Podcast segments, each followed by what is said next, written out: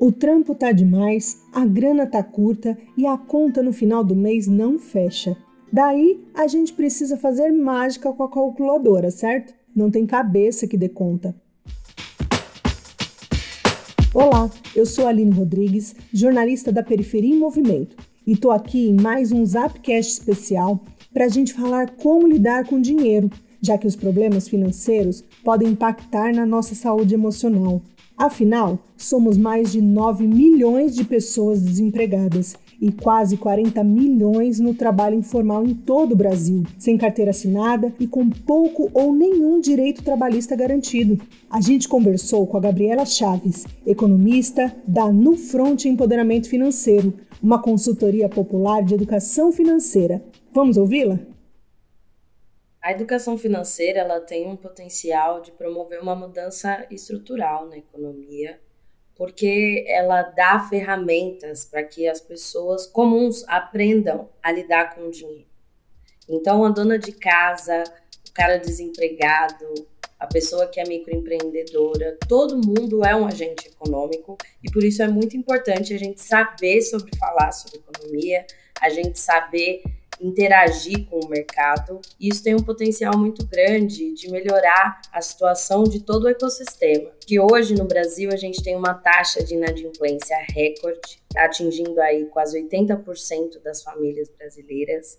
A Gabi explica que o trabalho informal é uma característica muito importante do mercado de trabalho no Brasil e na América Latina, e isso demanda uma estrutura mínima para garantir direitos a essas pessoas. E é aí que surge o MEI, o programa de MEI, né, de microempreendedores no Brasil, ele é baseado numa lei que visa trazer proteção social para os trabalhadores informais, pessoas autônomas, pessoas que estão aí iniciando um negócio com faturamento anual de até 88 mil reais.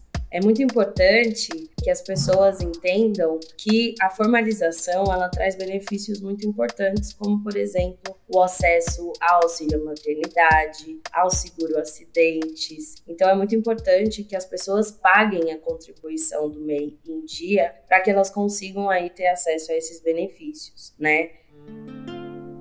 É muito importante que a gente faça uma separação entre as contas do negócio e as contas pessoais. Isso porque existem duas dimensões de organização, né? Tem a nossa vida, nossas despesas, alimentação, transporte, saúde, e tem a maturidade do negócio e tudo que o negócio requer para continuar existindo. Então é muito importante ter duas contas separadas para evitar aí confusão entre os gastos e conseguir entender muito bem quando a empresa está indo bem, quando você precisa ter uma organização financeira melhor. E eu sempre recomendo para os empreendedores que façam um planejamento financeiro antes do dinheiro cair na conta. A gente é, costuma querer esperar as coisas desandarem para dar uma olhada e é muito importante a gente separar todo final de mês para projetar o mês seguinte quanto você vai gastar com lazer, com alimentação, com as despesas essenciais e quanto você vai investir também. Porque investir é muito importante que a gente faça essa priorização logo quando a gente recebe, né? Querer investir o que sobra é uma grande falácia, porque dificilmente vai sobrar, né? A gente vive numa sociedade cheia de tentações.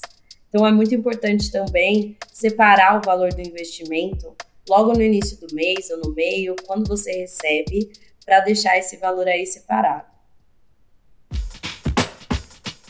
Quer conferir dicas sobre como lidar com isso? Confira na reportagem que publicamos em nosso site periferiaemmovimento.com.br. Este conteúdo tem o apoio do Instituto Sul América e faz parte da campanha Bem Amarelo, uma mobilização social pelo cuidado da saúde emocional como forma de prevenção suicídio em todos os meses do ano. Eu sou Aline Rodrigues e apresentei este Zapcast especial. A reportagem é de Júlia Vitória, o roteiro de Tiago Borges e a edição de áudio do Paulo Cruz. O Rafael Cristiano produziu as artes e Vênus Capel fez este áudio chegar até você. Quer receber conteúdos direto no celular? Chama no Zap. O número é 11 95781 6636.